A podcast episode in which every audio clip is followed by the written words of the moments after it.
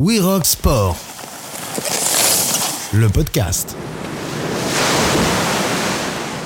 2463, c'est le nombre de jours qu'il aura fallu au voilier Maïwan et à son capitaine Erwan Lelan pour faire le tour du monde. 2463 jours pour explorer la Terre en épousant ses mers et ses reliefs. 2463 jours d'aventure et de découverte d'un monde aux mille et une couleurs que seul le temps peut permettre d'en saisir toutes les nuances. My One, c'est l'histoire d'un voyage au rythme de la nature, un voyage moderne mais à l'image du temps des grandes explorations, un voyage où la Terre se dévoile dans la durée et où chaque instant se vit pleinement. Un voyage à pas feutrés vers des contrées étrangères pour laisser les lieux se dévoiler d'eux-mêmes et nous offrir toute l'harmonie de leur paysage et culture. 2463 jours pour un tour du monde, ponctué d'autant de rencontres que d'émotions, entre traversées maritimes et escales sportives, 2463 jours aussi pour voir au-delà des horizons. Maïwan, c'est une aventure et un projet, un laboratoire et un atelier nomade pour développer et porter des actions éducatives et environnementales. Jules Verne avait parié sur 80 jours. En 2005, Steve Fossett boucle la boucle sans escale à bord de son avion en 67 heures, 2 minutes et 38 secondes. En 2025, l'A350 reliera Sydney à New York en moins de 20 heures. À l'heure de la conquête du temps, il est possible d'aller d'un bout à l'autre du monde en l'espace d'une trilogie cinématographique sur petit écran de siège d'avion et sans n'avoir rien vu du monde. Alors aujourd'hui, prenons le temps de parler et de regarder le monde. Retour sur 2463 jours dans le sillage de Maïwan. Bonjour à toutes et à tous et bienvenue dans We Rock Sport, le podcast, et bienvenue à notre invité Erwan Lelan, revenu à bon port après, vous l'aurez compris, donc un long tour du monde. Bonjour Erwan, merci d'être avec nous. Bonjour Mathilde. On te retrouve dans tes montagnes de Haute-Savoie, un des points d'ancrage du projet et de l'association Maïwan dont j'aimerais que l'on parle aujourd'hui. Mais avant ma première question, quelle serait ta définition du voyage? Le voyage, pour moi, c'est justement, t'en as parlé, pas la rapidité, mais d'arriver à comprendre quel est le climat dans lequel on évolue.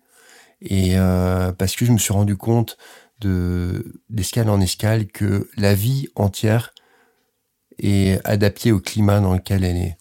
Et si on arrive à comprendre le climat quand on voyage, le climat dans lequel on arrive, dans l'endroit dans lequel on arrive, on comprend beaucoup mieux la vie, on comprend beaucoup mieux les hommes qui sont adaptés. Et on a un discours qui est beaucoup plus fluide avec les gens qu'on rencontre. Donc le voyage pour moi, c'est euh, d'arriver à observer, à pouvoir observer suffisamment ce qui vie autour de nous, la nature environnante pour pouvoir mieux comprendre les gens qu'on va rencontrer et les animaux et la vie en général. Quelles étaient tes motivations pour entreprendre l'aventure Maïwan? Est-ce que c'était déjà cette idée du avec cette idée du voyage ou est-ce que c'est venu après pendant cette expédition? C'est venu après.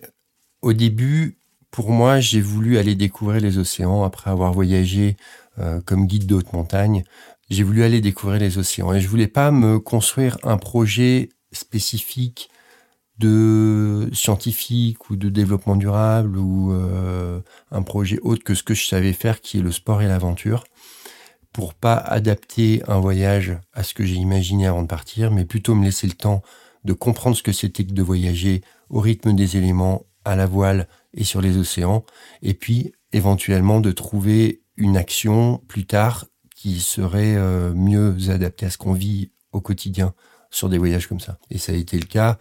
Euh, donc la, première partie du voyage a vraiment été de découvrir les mers et les terres qui étaient peu accessibles par la terre et d'aller faire du sport outdoor avec des sportifs de haut niveau qui sont venus à bord et d'aller découvrir en fait cette planète à travers les sports outdoor. Est-ce que tu peux peut-être nous faire un petit topo sur le parcours de Maïwan? Nous décrire en quelques mots l'itinéraire du voilier Alors le point de départ, qui est la Berbrac, c'est le port dans le Finistère Nord à côté de mes origines euh, bretonnes. Et de ce point de départ, moi j'ai eu pendant toute mon enfance cette vision de l'horizon qui était en face. Le soleil se couche euh, à l'ouest là-bas. Enfin un peu partout, mais on le voit se coucher à l'ouest, euh, passer sous la ligne de l'horizon. Et j'ai toujours été intrigué de me dire mais qu'est-ce qu'il y a derrière? Et euh, c'est un petit peu ce qui m'a poussé à partir de là et puis à aller voir du coup cet horizon, qu'est-ce qu'il y avait derrière? Je voulais aller dans le nord, je voulais passer en Polynésie pour une raison assez personnelle, c'est que mon cousin et ma cousine qui habitent là-bas et j'aurais toujours dit, je viendrai vous voir, mais euh, à la voile. Eux étant arrivés là-bas à la voile aussi. Et puis, je voulais passer en Antarctique. Et, euh, je me suis interdit de passer dans un canal creusé par l'homme, un, canal qui n'était pas naturel. D'où cette boucle qui finalement s'est dessinée toute seule autour des Amériques. Tu nous le disais tout à l'heure euh, que la première motivation aussi, c'était d'aller, une des motivations en tout cas, d'aller euh, faire euh, des expéditions sportives avec euh, des sportifs venus de différentes disciplines.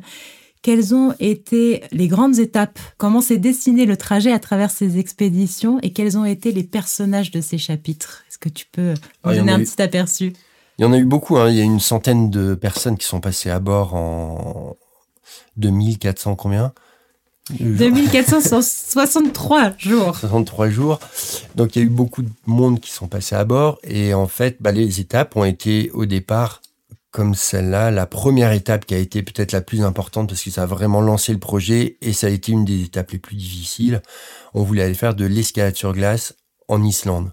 Donc il fallait partir en hiver pour qu'il y ait encore de la glace en Islande quand on arrive et du coup naviguer dans l'Atlantique Nord l'hiver euh, au milieu des tempêtes qui sont euh, très fréquentes et assez violentes. Et donc pour ça, il y a Jeanne Grégoire qui est une navigatrice émérite qui aujourd'hui euh, coach le pôle de course au large, qui est venue avec nous, qui a osé venir avec nous. Et avec nous, il y avait Guillaume Vallot qui est un sportif, journaliste, photographe, Lionel euh, un alpiniste émérite, et Émeric Clouet, euh, pareil, un alpiniste euh, copain.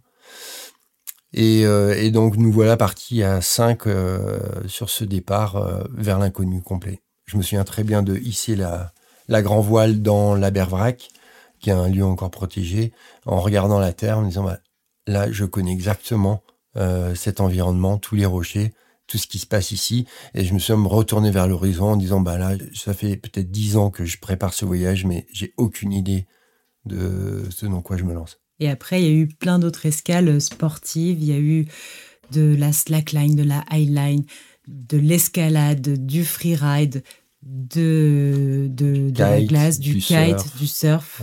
Et donc tout ça avec euh, bah, des gens derrière. Après l'Islande, on est allé au Groenland. Il faisait encore euh, froid, il y a encore de la neige. Donc là, il y a Léo Slémet, Adrien Coirier euh, qui sont passés avec euh, bah, aussi beaucoup de caméramans, photographes qui étaient à bord et qui ont pu ramener toutes ces images qu'on utilise aujourd'hui.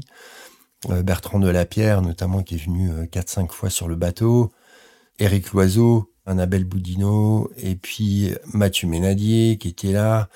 Euh, puis petit à petit, on a remonté ce Groenland. L'été est arrivé, on a commencé à faire plus de l'alpinisme, euh, un peu de d'escalade rocheuse, un peu de parapente avec Hervé Juliette Qualiza. Et, et ensuite, on a rejoint donc du Groenland. On a passé un peu de temps. Euh, Il y a aussi bah, Mathieu Ménadier qui est revenu avec Charlotte Barré et puis Jérôme Pouvreau, Florence Pinet qui sont venus faire du, ouvrir des voies rocheuses. Et du Groenland, eh ben, on a décidé de passer ce passage du Nord-Ouest qui est euh, qui est assez exceptionnel. Ça fait pas si longtemps que ça que les bateaux euh, s'aventurent là-dedans. Le premier, un des premiers était le Maud de Amundsen euh, au début du, 20e siècle et qui est resté d'ailleurs emprisonné. On a vu l'épave quand on est passé là-bas qui était en train de se faire sortir de l'eau euh, par des Norvégiens qui voulaient récupérer la carcasse et en faire euh, un musée. Et on est, nous, le, la 278e embarcation, tout compris, moteur, voile, euh, embarcation, à avoir traversé ce passage du nord-ouest. Donc ça, euh, des quantités de bateaux et d'embarcations qui arrivent. Ça passe des années, ça passe pas d'autres. Mais avec le réchauffement climatique aujourd'hui, effectivement, il y a de moins en moins de glace solide et le, le passage est possible. Ça nous a permis de rencontrer euh, des populations quand même euh, inuites, inupiaq, groenlandaises qui vivent dans le nord et qui ont une histoire de vie remarquable parce que pour s'adapter dans ces environnements, eh ben, il faut avoir une sacrée, euh, une sacrée force, mais une sacrée ingéniosité aussi pour comprendre comment les, la nature vit et comment on peut puiser petit à petit pour survivre dans ces, dans ces environnements.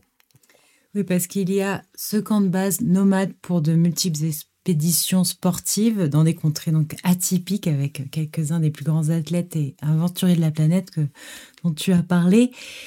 Mais très vite, la dimension environnementale, éducative, sociale, humanitaire s'est greffée au projet. Est-ce qu'il y a eu un élément déclencheur ou peut-être juste un constat, oui, qui est venu au fur et à mesure de l'avancée dans ces terres reculées, dans ce nouveau monde? Il y a eu les deux. Effectivement, il y a eu vraiment un tournant. Au bout de deux ans de voyage, je me suis rendu compte de la richesse du voyage. Il n'y a pas une journée euh, pendant laquelle on n'apprend pas quelque chose qu'on n'aurait pas imaginé avant.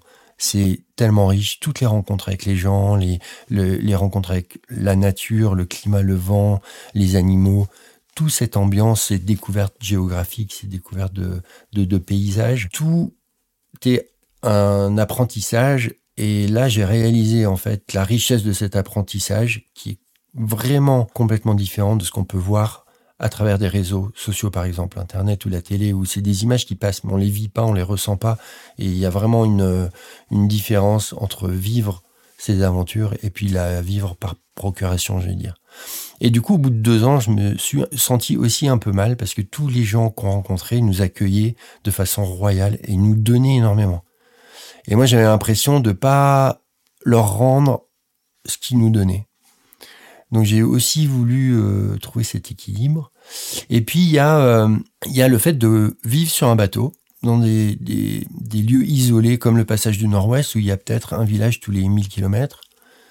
On est tout seul, on est sur notre embarcation, et en fait, on ne peut compter que sur elle. Et petit à petit, l'eau devient très importante. La valeur des ressources naturelles dans son ensemble reprennent euh, plus de relief et d'importance. L'énergie, c'est un combat permanent pour euh, euh, gérer ce qu'on a avec le soleil, le vent, l'hydrogénérateur et ce qu'on consomme avec le pilote, les éclairages, peut-être le frigo. Alors même si dans le nord le frigo a pas beaucoup marché, euh, avec les recharges de, de, de téléphones, d'ordinateurs, d'appareils photo, etc. On est en permanence en train de comprendre ce qu'on a, ce qu'on dépense, l'alimentation des aliments. Quand, sur le passage du Nord-Ouest, moi, je prévoyais peut-être éventuellement de me faire coincer par les glaces et de rester une année entière prisonnier. Donc j'avais embarqué, j'avais réussi à embarquer 5-6 mois de nourriture pour 4-5 personnes. Mais du coup, la nourriture, on peut pas du tout la gaspiller. On n'a pas l'opportunité d'aller en chercher euh, dans un supermarché. Il n'y en a pas, il n'y a juste pas. Et puis même dans les villages dans lesquels on s'arrêtait, euh, des fois, on voyait juste euh, quatre bananes complètement marron euh, pourries, puis c'est tout quand légumes frais. Donc il y a ça, il y a la fatigue humaine. Donc on, se reconnecte en, fait vraiment à, l'ensemble de, des ressources naturelles. Et cette image de mini-terre qu'est le bateau a commencé à apparaître. Et je me suis dit, mais en fait, euh, ce bateau isolé comme on est, c'est comme la Terre. Elle est isolée dans l'univers. Et les ressources naturelles qu'on a à bord ou les ressources naturelles qui existent sur la planète, elles sont limitées et il faut en prendre soin. Et donc de là est venue cette, euh, cette volonté d'utiliser tout cet apprentissage, cette découverte et de la partager. J'estime qu'on a de la chance d'avoir eu ces opportunités-là. On n'est pas nombreux à pouvoir euh, voyager et découvrir la planète comme ça. Et je pensais que ça avait de la valeur de pouvoir le partager. C'est là où on s'est rejoint avec Marion Courtois, du coup, qui est mon, ma, compagne, et avec qui on a créé l'association Maïwan. Euh, Marion a travaillé 15 ans en humanitaire. Du coup, elle, elle avait vraiment cet aspect de euh, d'aide, de, de, soutien, de euh, d'organisation aussi, de construction d'organisation, d'association. Et c'est avec elle qu'on a écrit les premières lignes de l'association My qu'on a commencé à travailler là-dessus et, et, ce sur quoi on travaille aujourd'hui aussi. Et comment conjuguer pendant euh, ces années les expéditions sportives, le parcours du voilier et ces actions humanitaires, ces actions éducatives Alors comme je vous disais, le voyage et le sport ont vraiment été ces, moteurs pour nous de découverte Si on n'avait pas eu ces excuses futiles de pratique sportive outdoor, on ne serait jamais allé dans les endroits qu'on a visités. Ça nous a donné en fait l'occasion de visiter la planète comme rarement. Parce qu'on est sorti des chemins de navigation classiques, on est sorti des lieux touristiques parce qu'on avait euh, un but complètement euh, euh, débile, hein, je peux le dire, quand on, on, se dit, bah tiens, on veut aller trouver une falaise du haut de laquelle on puisse sauter en Nouvelle-Zélande, ça nous amène dans des endroits auxquels on n'aurait pas pensé si on n'avait pas eu cette quête futile. Et en fait, du coup, de rencontrer des gens qui sont peu visités, mais une nature aussi qui soit sauvage, soit livrée à elle-même avec l'impact de l'activité humaine.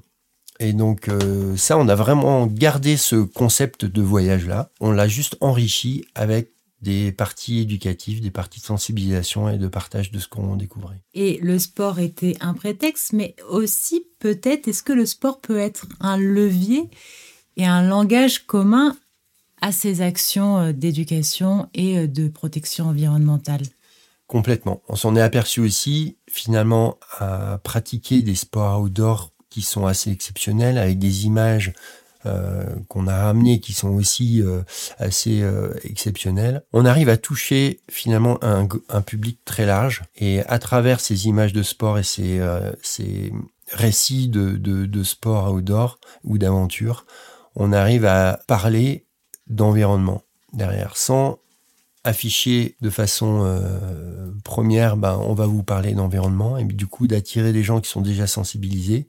Là, on va parler de sport, mais à travers le sport, on va pouvoir euh, parler et amener les gens vers des thématiques de développement durable. Vous êtes revenu à Terre en novembre dernier, le 13 novembre exactement. Alors déjà, qu'est-ce que ça fait d'avoir terminé ce voyage? Est-ce qu'on se dit que c'est une page qui se referme ou une autre qui s'ouvre? Et comment aujourd'hui l'association MyWine continue ses actions à terre? Alors, bah déjà de revenir en France avec le voilier, parce que sur tout le voyage, il y a quand même, on a navigué 6 à 8 mois par an et on est revenu en France.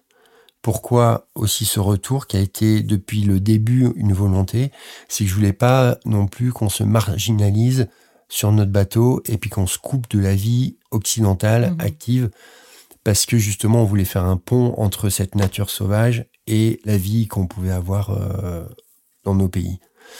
Donc si on se marginalisait sur le bateau, on allait perdre pied et puis plus arriver à parler aux gens. Donc euh, ces retours ont été euh, souhaités dès le départ, mais le bateau est jamais rentré. Et de revoir en fait, ce qui m'a marqué déjà en premier, c'est d'arriver sur les côtes françaises, les côtes bretonnes, avec le bateau et de découvrir ces côtes bretonnes à la voile que je ne connaissais pas à la voile, de découvrir avec euh, toute la le vécu des sept ans d'exploration. Et en fait, j'ai redécouvert chez moi avec un, un regard de d'aventurier et d'explorateur autour du monde. Et ça a été euh, extrêmement riche et très émouvant aussi d'avoir la même approche que celle que j'ai eue quand euh, j'étais au Cap Horn ou sur une île perdue du Pacifique, euh, d'avoir ce même regard, cette même approche chez soi. Donc très émouvant de retourner sur la Bervrac euh, avec pas mal de monde en plus qui sont qui s'étaient déplacés pour venir euh, nous accueillir. Et puis ensuite, bah, pour nous, c'est pas du tout une page qui se ferme. On va pas tout tout le travail qu'on a fait sur l'association My One et a été construit de façon durable pour que cette association elle soit pas éphémère mais elle soit vraiment pérenne, qu'on arrive à sensibiliser, à partager notre expérience et à amener notre pierre dans un changement parce que le, quand même, le gros constat de ces sept ans de voyage, c'est qu'il n'y a pas un endroit au monde qui n'est pas impacté par l'activité humaine de façon déraisonnée. On a plein d'exemples de solutions liées au développement durable et on a plein d'exemples de situations critiques d'environnement qui, qui sont complètement impactés de façon néfaste par l'activité humaine. Donc aujourd'hui, nous, notre passion et notre motivation, on la met entièrement euh, dans ce combat. Et l'association My One ne va pas s'arrêter là. Notre concept de voyage, de découverte et de partage reste le même. Aujourd'hui, on se consacre énormément sur les interventions dans les écoles, mm-hmm. sur la production de supports pédagogiques de sensibilisation. On revient juste d'une petite expédition en Bretagne, à la maison, et pendant laquelle on a travaillé sur la thématique de la solidarité, avec des anciens gardiens de phare, les phares, la SNSM qui est le secours en mer. Mhm. Et, en fait, on va faire, euh, on va produire euh, huit petits films sur chaque thématique de développement durable qu'on traite, qui seront une accroche pour aller plus loin sur des plateformes web virtuelles pour le euh, sur lesquelles on aura plus de données scientifiques, d'exemples, de solutions, de partage en fait sur les problématiques. Donc l'aventure continue, les actions continuent. Une dernière question peut-être. Il y a eu beaucoup de monde sur ce bateau et notamment ta compagne Marion Courtois qui est présidente de l'association éco-leader d'expédition. Mais il y a eu aussi Maïwan, le bateau. Quelle relation on entretient avec le bateau Aujourd'hui, l'association continue, les actions continuent, mais ce bateau, quelle est la relation que tu as avec lui aujourd'hui? C'est c'est pas une question euh, déplacée, hein, parce qu'en en fait, c'est assez hallucinant la relation qu'on peut avoir avec son bateau.